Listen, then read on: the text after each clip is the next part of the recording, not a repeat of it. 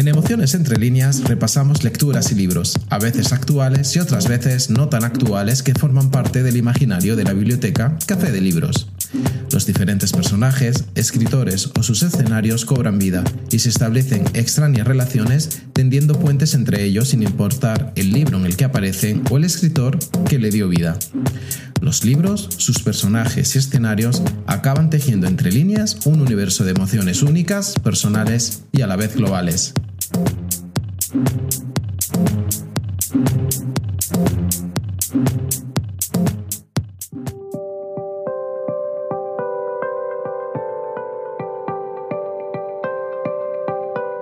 Hoy, en Emociones entre líneas, el cielo está vacío.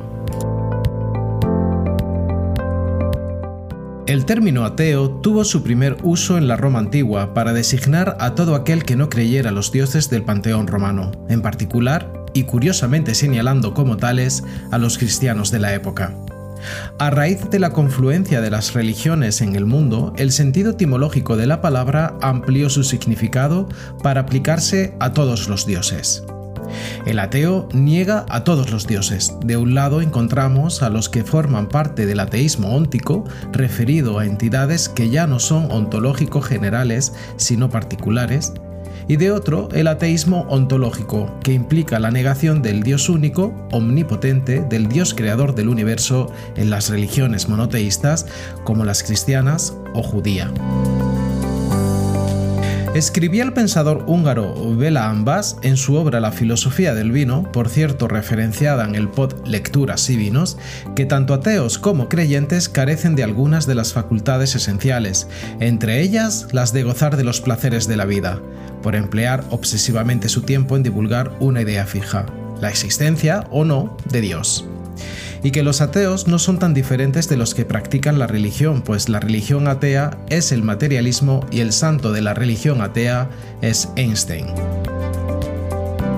Puede ser que parte del debate radique en que tal vez la especie humana tenga primero que delimitar en qué Dios cree, qué relación tiene con ese Dios y qué es, en definitiva, lo que se llama religión.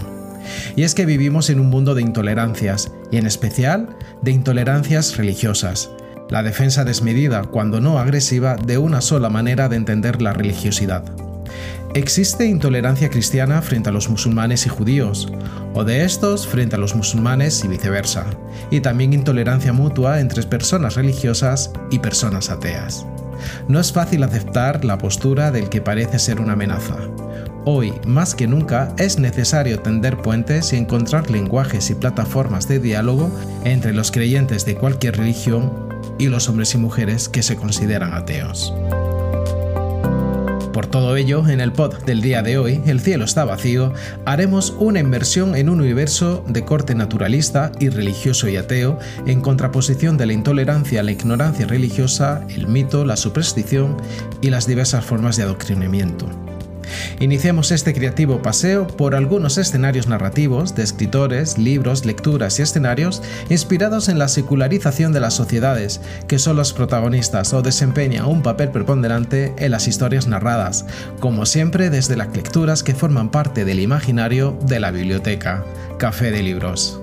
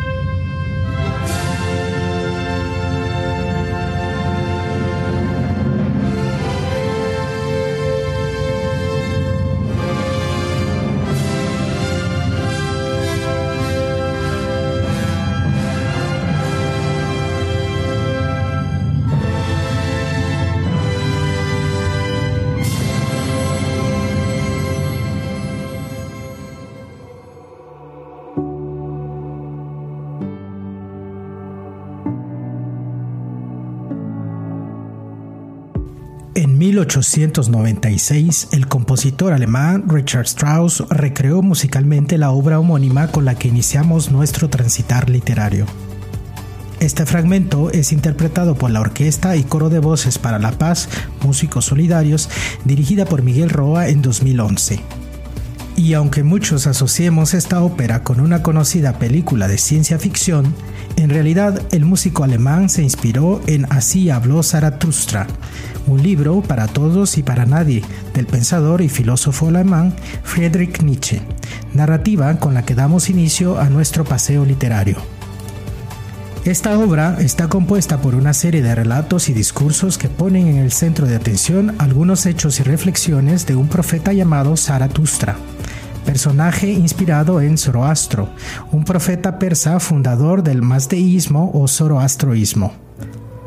A través de diálogos del profeta Zaratustra desarrolla su pensamiento con otros personajes y diferentes circunstancias, expresando la filosofía de Nietzsche en sus relatos. La idea inicial de Nietzsche era estructurar el libro en tres partes, que vieron la luz a lo largo de 1883 y principios de 1884. Tiempo después, en 1885, Nietzsche decidió editar una cuarta parte de Así habló Zaratustra, originalmente destinada a ser la primera parte de una nueva obra, Mediodía y Eternidad, compuesta a su vez por tres volúmenes, que nunca llegó a completarse. Esta cuarta parte permaneció circunscrita al círculo de amistades del autor, que realizó una edición privada de 40 ejemplares hasta su publicación en 1890. La obra completa, en un volumen único, tal cual la conocemos en la actualidad, no fue publicada sino hasta 1892. La primera parte de la crónica es una exposición de las opiniones fundamentales que se personifican en la vivencia literaria del profeta. Así, hace su primera presentación del superhombre o suprahombre y del anatema a las corrientes morales en las que se incluyen las religiosas de su época. En el desarrollo de la obra, la segunda y tercera parte se centran tanto en las conductas del personaje como el matiz histriónico de la doctrina. Friedrich Wilhelm Nietzsche nació en 1844 y falleció en 1900. Fue un filósofo, poeta, músico y filólogo alemán del siglo XIX, considerado uno de los filósofos más importantes de la filosofía occidental. Nietzsche escribió sobre temas tan diversos como el arte, la filología, la historia, la religión, la ciencia o la tragedia hizo una crítica de la cultura, la religión y la filosofía occidental mediante la genealogía de conceptos que las integran, basada en el análisis de las actitudes morales, positivas y negativas, hacia la vida. Entre otras obras de este pensador podemos mencionar El caminante y su sombra, Aurora, reflexiones sobre los prejuicios morales, la ciencia jovial, la gaya ciencia, más allá del bien y del mal, preludio a una filosofía del futuro, el anticristo, maldición sobre el cristianismo, el caso Wagner, un problema para los amantes de la música, el ocaso de los ídolos, o cómo se filosofa a martillazos, o eche homo, cómo se llega a ser lo que se es. Para Nietzsche, la muerte de Dios supone el momento en el que el ser humano ha alcanzado la madurez necesaria para prescindir de un Dios que establezca las pautas y los límites a la naturaleza humana, o sea, la moral. La moral va inextricablemente ligada a lo irracional, a las creencias infundadas, es decir, a Dios en el sentido de que la moral emana de la religiosidad, de la fe axiomática, de la pérdida colectiva del juicio crítico en pos del interés de los poderosos y el fanatismo de la plebe. Y esta búsqueda de la sustitución de la moral por una verdad crítica en la que el ser humano esté al servicio de sí mismo, entregado a la consumación de su propia existencia, es el indicio que nos ayuda a dar un paso en este transitar literario. Nuestra próxima lectura hará una aproximación casi blasfema contra los sucesores de Dios en nuestro mundo patentizados en el Estado y el dinero, el trabajo y el mercado, el progreso y el futuro.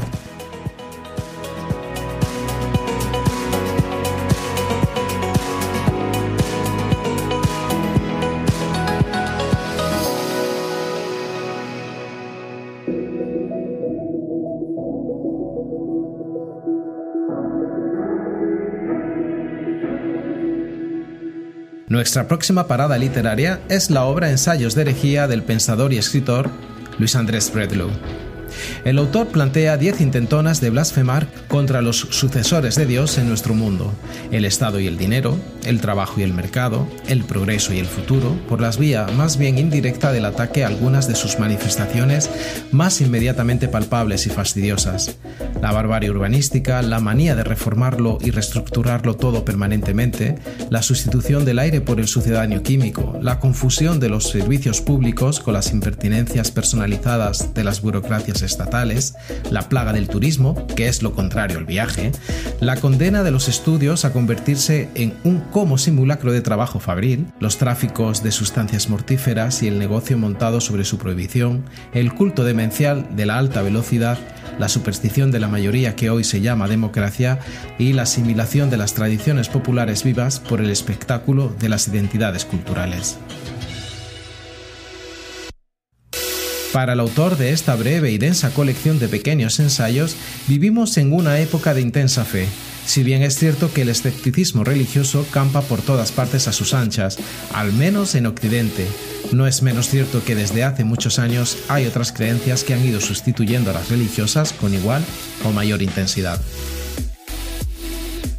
Destronado de su posición privilegiada, el dios de los monoteísmos, su trono no ha quedado vacante, sino que hace mucho tiempo que fue tomado por la fe en el progreso, la modernidad, la velocidad, el trabajo, futuro y sobre todo el todopoderoso dinero toda una pléyade de nuevos dioses en los que en mayor o menor medida casi todo el mundo cree, incluso los más recalcitrantes enemigos de cualquier fe y superstición denominada religiosa. Todos ellos son meras construcciones de la mente humana. Todos se apoyan en convencionalismos que no existen de forma objetiva fuera de nuestras cabezas.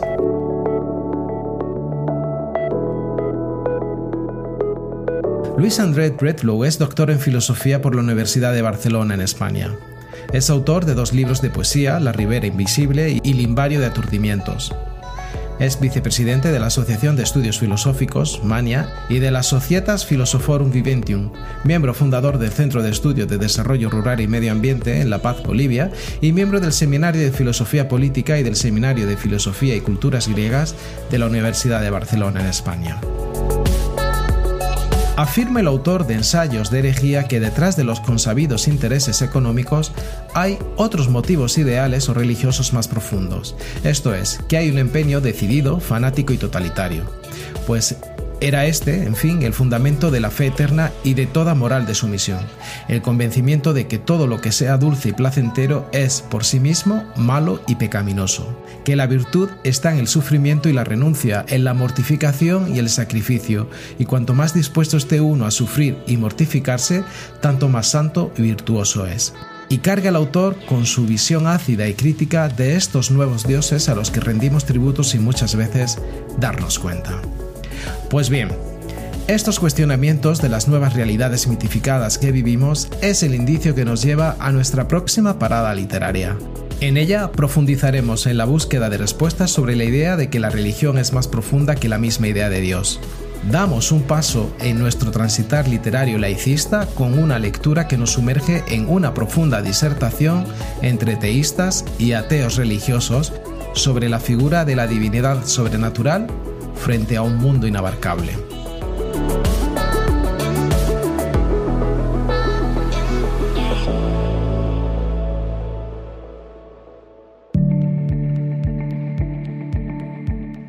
Nuestra siguiente parada literaria es la obra Religión sin Dios del escritor Ronald Dworkin. Religión sin Dios, obra póstuma de Ronald Dworkin, es una interesante propuesta del filósofo del derecho estadounidense sobre las relaciones entre creyentes y ateos. Este libro profundiza el concepto de la independencia ética, es decir, la idea según la cual la religión es solo una convicción como cualquier otra que tienen los individuos. Albert Einstein, ateo confeso, se consideraba a sí mismo entre las filas de los hombres devotamente religiosos. ¿Qué significa entonces ser religioso? En esta obra, que retoma las conferencias Einstein impartidas por Ronald Dworkin en la Universidad de Berna en 2011, se invita al lector a reconocer que muchas personas experimentan la misma paradoja del brillante físico alemán, pues la creencia en una divinidad sobrenatural es solo una expresión posible del asombro frente a un mundo inabarcable, valioso y lleno de sentido. Lo que une ateístas y ateos es mucho más grande de lo que tradicionalmente los separa. Unos y otros experimentan lo sublime y lo doloroso, tienen fe en la verdad, se comprometen con la vida bien llevada y defienden el valor de sus convicciones, pues afirma el jurista estadounidense, la religión es más profunda que la misma idea de Dios. Las implicaciones de este argumento en la aplicación del derecho, como en el caso de la objeción de conciencia, la justificación de las guerras religiosas, la libertad de culto o la igualdad ante la ley, son tema también de esta disertación aguda, profunda y clara, en la que uno de los más reconocidos filósofos del derecho analiza la metafísica del valor para concluir que la libertad de la religión no debe fluir desde el respeto a la creencia en Dios, sino desde el derecho a la autonomía ética. Ronald Dworkin nació en 1931 y falleció en 2013. Fue un filósofo, jurista y erudito estadounidense del derecho constitucional de ese país. Su obra influyó profundamente en las teorías contemporáneas de la justicia y la naturaleza del derecho. Mereció el doctorado honoris causa de la Universidad de Buenos Aires y el Premio Internacional de Investigación en Derecho Héctor Fix Samudio de la Universidad Nacional Autónoma de México en 2006, el Premio Holberg de Noruega en 2007 y el Premio Balzan en Italia en 2012, entre otros. Fue miembro de la British Academy y de la American Academy of Arts and Sciences.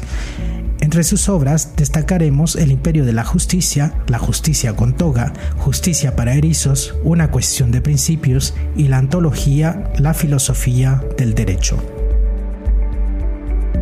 Ronald Dworkin fue, si no el más, uno de los constitucionalistas teóricos de la política y filósofos del derecho más destacados de la segunda mitad del siglo pasado, cuya influencia sigue resonando en la teoría y en la práctica de los derechos fundamentales. Si bien es cierto que el tema de la religión no ha sido una constante en sus ensayos, este ofrece una visión secular del importante rol político que la religión juega en el mundo moderno. En uno de sus capítulos de la obra Religión sin Dios, el autor plantea que a efectos políticos y sociales la religión no debería ser considerada especial, pues se trata de una convicción más del ser humano, entre muchas. En su afán de identificar un lugar de la religión en la vida pública, este no encuentra una justificación especial para ofrecerle a la religión un derecho especial de protección que sea exclusivo para las religiones teístas. Pues bien, estos cuestionamientos sobre el papel de la religión en la vida cotidiana, así como su concepción de la religión básicamente como una forma de convicción, o ideas sobre el mundo es el indicio que nos lleva a nuestra próxima parada literaria. En ella profundizaremos en la búsqueda de respuestas sobre los nuevos horizontes de fe y creencias religiosas, en el marco de un franco diálogo epistolar entre un cardenal y un filósofo laico en torno a la esperanza, responsabilidad y el fin del mundo.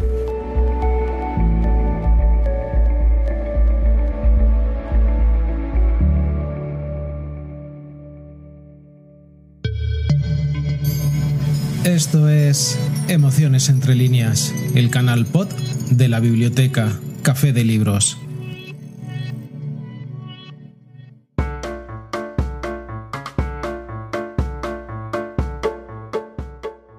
Continuamos nuestro transitar literario con la obra ¿En qué creen los que no creen? de los pensadores Humberto Eco y Carlo María Martini. En 1995 empezó en la revista italiana Liberal un intercambio trimestral de cartas entre Umberto Eco, el conocido semiótico y novelista, y el cardenal Martini, arzobispo de Milán. Las cartas fueron seguidas con interés y comentadas ampliamente.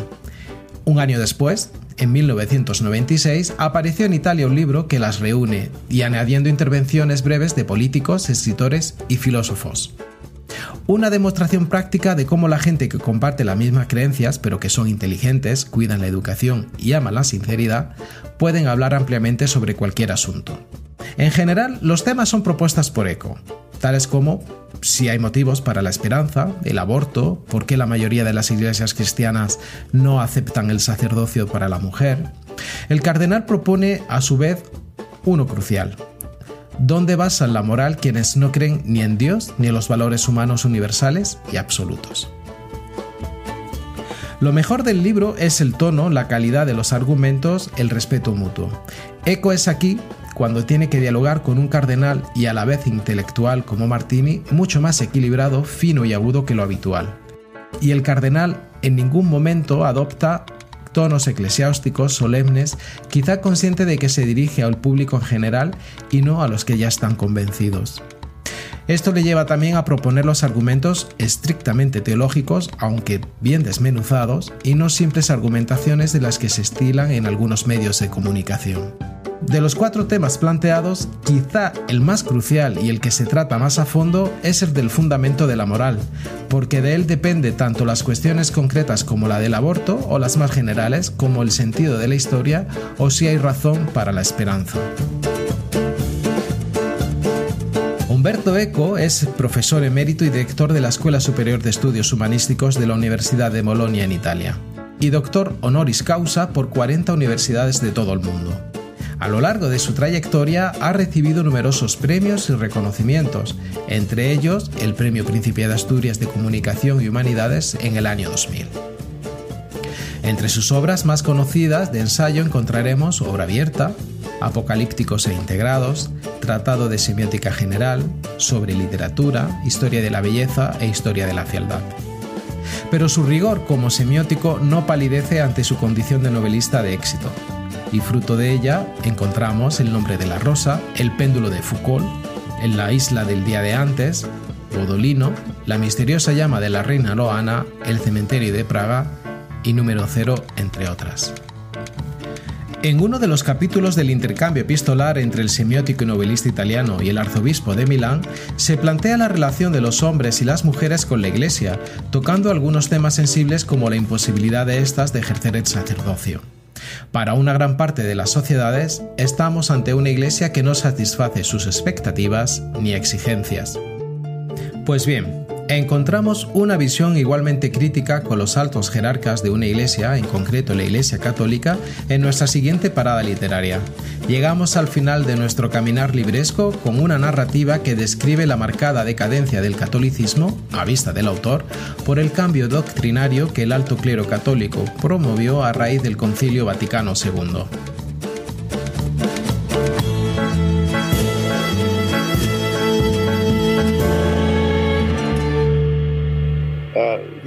Todavía hoy creo que esa, esa mezcla de conocimientos que se, que se adquieren en los libros, junto con el refrendo y las experiencias que nos da la vida y que nos da la realidad, es eh, fundamental en el aprendizaje.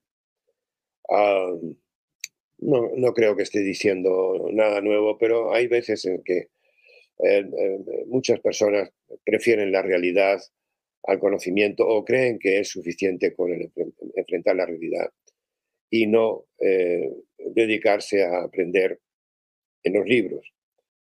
Mi vida ha girado siempre en torno a los libros. No siempre he podido aplicar lo que he leído, todo lo que he aprendido en ellos a la, realidad, pero aún así eh, los libros siempre han sido mi guía, han sido siempre mi auxilio, mi ayuda. Y hay y puedo decir que en cada etapa de mi vida ha habido una necesidad de saber más, una necesidad de conocimiento. Eh, no es lo mismo lo que se lee cuando se tienen 20 años o 40 o 60 o 80, pero uno siente siempre esa necesidad de saber más, de adquirir más conocimientos. 2021, el escritor de nuestra última lectura de este paseo libresco dio la conferencia de apertura de la Feria Internacional del Libro en Guatemala, y lo que acaban de escuchar es un fragmento de dicha disertación. Llegamos a nuestro final del trayecto literario con la obra El gato en la sacristía, Cuenta y razón del declive de la Iglesia Católica en el mundo del escritor Francisco Pérez de Antón. Si la Iglesia continúa haciendo lo que ahora hace y continúa siendo lo que ahora es, no tiene ningún futuro. Sus bellas iglesias y sus hermosas catedrales se convertirán en monumentos sepulcrales, en las tumbas de Dios. Esta cita de P. Robert Adolphs da paso a las páginas de este libro, en el que Pérez de Antón habla de la marcada decadencia del catolicismo, da su visión al respecto al alto clero y aborda los escándalos y crisis que atañen a la Iglesia Católica en la actualidad. Tras el colapso del socialismo real en el este de Europa, muchos temieron que el fin de las ideologías duras creara un profundo vacío que solo serían capaces de llenar los grandes credos. Fue solo una especulación. No serían las religiones organizadas las que vendrían en reemplazo de tales ideologías, y menos la Iglesia Católica. Por el contrario, desde el Vaticano II a la fecha, el catolicismo ha experimentado un progresivo declive cuyas cifras y motivos se analizan en este polémico libro que devuelve al alto clero la culpa que éste habitualmente atribuye a la civilización moderna. La Iglesia Católica es hoy una institución arcaica que, a juicio del cardenal O'Connor, pareciera estar condenada a ser solo una contracultura ignorante en los estratos populares, indiferente a las clases medias y altas, debilitada, envejecida, asediada por escándalos sexuales y con recursos humanos decrecientes, estamos ante una fe fría desde cuyos púlpitos se imparte una doctrina socialmente adocenada repleta de extemporáneas admoniciones sobre la propiedad privada, el control de la natalidad, la homosexualidad o el divorcio y que prohíbe a la mujer ejercer a plenitud sus derechos. Francisco Pérez de Antón nació en 1940. Es empresario, periodista, catedrático y editor guatemalteco de origen español. A mediados de los 80 dejó el mundo empresarial para dedicarse a la enseñanza, el periodismo y la literatura. En 1986 fundó el semanario Crónica, cuyo consejo editorial presidió hasta 1998. Es miembro del número de la Academia Guatemalteca de la Lengua. Entre sus obras publicadas destacamos El Pozo de la Espuma, Chapinismos del Quijote, Los Hijos del Incienso y de la Pólvora, El Sueño de los Justos, Memorial de Cocinas y Batallas, El Gato en la Sacristía y 20 plumas y un pincel, entre otros. Su obra literaria fue galardonada con el Premio Nacional de Literatura Miguel Ángel Asturias en el año 2011.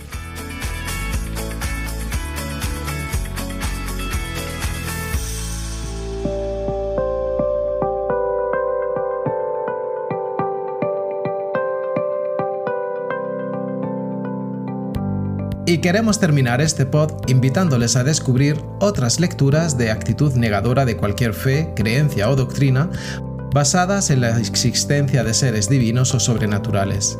Entre estas podemos destacar El buen sentido, atribuido a Paul Heinrich Holbach. No está claro si este ensayo fue realmente escrito por el ilustrado franco-alemán y no es fácil trazar su autoría pues se publicó de manera clandestina en 1712. Historia mínima del cosmos del físico español Manuel Toaria. Uno de los hilos conductores inevitables de su obra es la constante lucha de la ciencia por avanzar frente al prejuicio religioso y las prohibiciones eclesiásticas. ¿Por qué no soy cristiano? de Bertrand Russell.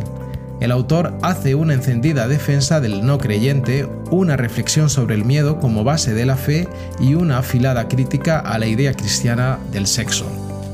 Elogio del ateísmo de Gonzalo Puente Ojea. El autor describe las decenas de herramientas de alienación utilizadas por las religiones. Romper el hechizo de Daniel C. Dennett. Impulsor del llamado nuevo ateísmo, sostiene que la religión es otra más de las ideas abstractas que diferencian al Homo sapiens, y que olvidar ese aspecto ha terminado por convertirla en una cárcel. Por eso propone devolverla a su sitio como fenómeno biológico para conocer su verdadera naturaleza. El espejismo de Dios, de Richard Dawkins. De las cruzadas al 11S, de los sanguinarios tiranos de la época clásica a las presentes matanzas de religión, pasando por la Inquisición y la Ilustración, el autor hace un complejo repaso de todas las desgracias que la religión le ha causado a los seres humanos. El fin de la fe de Sam Harris, el neurocientífico y filósofo Harris, en un recorrido por el mundo en lo geográfico y en lo temporal, desmenuza todas y cada una de las desgracias causadas por la fe y reflexiona sobre su intención de anclar a los seres humanos al pasado. Dios no es bueno de Christopher Hitchens uno de los alegatos antirreligión más potentes de nuestro siglo, en el que al más puro estilo Orwell, cada línea es una idea o un dato importante sobre la religión como destrucción y como negocio. La vida eterna de Fernando Sabater. El autor navega por la manera en la que las religiones se han apropiado de los temas de la reflexión filosófica y hasta qué punto puedes desligarse de la fe de una de las más potentes aspiraciones humanas, la de la inmortalidad. ¿Por qué creemos en cosas raras? de Michael Shermer. El autor despliega una inusual habilidad expositiva para desentrañar las maneras en las que nuestro equipamiento genético lleva incorporados mecanismos para generar creencias y de qué manera podemos hacer que en lugar de que nos sirvan para creer algo falso y dejar de creer en algo verdadero. La Escuela Moderna de Francisco Ferrer Guardia. Este plantea múltiples referencias a la nefasta influencia de la fe en la educación y la moral y aboga por crear una educación humanista, racional, justa y liberadora. La esencia de la religión de Ludwig Feuerbach. Escrito en 1845, a este escritor le debemos las bases del humanismo ateo contemporáneo y el concepto de alienación. Reflexiones contra la religión de Mark Twain. Autor de novelas como Las aventuras de Huckleberry Finn y Los tres de Tom Sawyer, su libro Contra la religión no se publicó hasta 1963 porque su hija, muy religiosa, se opuso a ello. Entre otras muchas narrativas carentes de elementos religiosos o convicciones particulares. Este pod es una breve travesía por narrativas de espíritu agnóstico que se complementará en el futuro pod Lecturas Nihilistas y antes de terminar, hagamos un brevísimo recorrido de otras obras y autores que cuestionaron su fe en seres plenipotenciales. Entre estas mencionaremos Curso acelerado de ateísmo de Antonio López Campillo y Juan Ignacio Ferreras publicado por Castebecchi en 1990. El cerebro y el mito del yo de Rodolfo Llinás publicado por Belacqua en 2003. Tratado de Ateología de Michael Onfray, publicado por Anagrama en 2006. La fe del ateo de Gustavo Bueno, publicado por Temas de Hoy en 2007. Las obras El fin de la fe y Carta a una nación cristiana de Sam Harris, ambas publicadas por Paradigma en 2007. La religión, Vaya Timo de Gonzalo Puente Ojea, publicado por editorial Laetoli en 2009. Dios no existe de Christopher Hitchens, publicado por De Bolsillo en 2010. La puta de Babilonia de Fernando Vallejo, publicado por Alfaguara en 2012.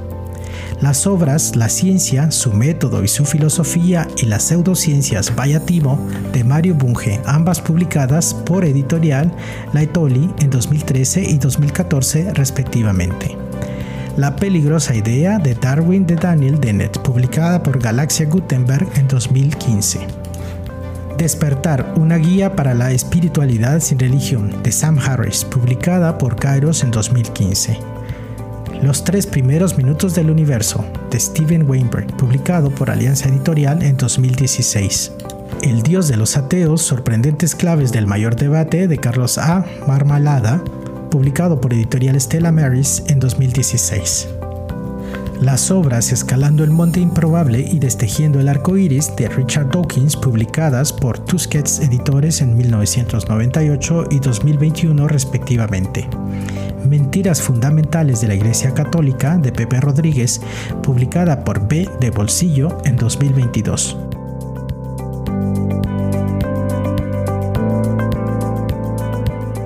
Ahora sí, finalizamos este breve repaso de libros, lecturas, autores, personajes y escenarios carentes de inspiración religiosa. Por cierto, muchas gracias a aquellas personas que nos escuchan en Ciudad de Guatemala, Jutiapa, El Progreso, Quetzaltenango, Chiquimula, Huehuetenango, Totonicapán, Sololá y Jalapa en Guatemala, en Estados Unidos, concretamente los estados de Virginia, Washington, Massachusetts, Texas, Ohio, New Jersey, Kentucky, California, Tennessee, Pennsylvania, Indiana, Mississippi, New York y Florida, desde Andalucía, Madrid, Aragón, Cataluña, País Vasco, Valencia, Islas Canarias en España, Hesse en Alemania, Guayas, Pichincha en Babura en Ecuador, Chihuahua, Yucatán, Puebla, Oaxaca, San Luis Potosí y Coahuila en México, Ocotepec en Honduras, Ontario en Canadá, Leinster en Irlanda y Sao Paulo y Ceará en Brasil. Nos volvemos a encontrar en dos semanas aquí en Emociones entre líneas, el canal pod de la biblioteca Café de Libros.